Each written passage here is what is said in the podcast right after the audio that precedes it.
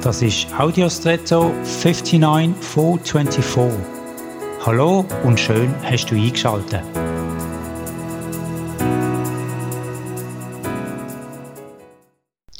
Zielmarken, wie sie zum Vermessen verwendet werden, haben in der Regel etwas gemeinsam. Sie sind gut zu erkennen und haben ganz klare Abgrenzungen und sehr gut identifizierbare Zentren oder Punkte, auf die sie sich beziehen. Das kann ein Fadenkreuz sein oder ein sich abwechselndes Schwarz-Weiß-Muster mit scharfen Kanten. Warum? Weil es konsequent ist. Man will ja präzise messen, sonst wird man keine Marken verwenden. Und die sollen das Ziel noch besser identifizierbar machen durch die Marken. Sonst wäre es ja gar nicht nötig. Dahinter steckt die Absicht von einer klaren Identifikation vom Ziel. Ich meine, dass uns das auch im Leben hilft. Klare Ziele, nicht nur so grob oder verschwommen.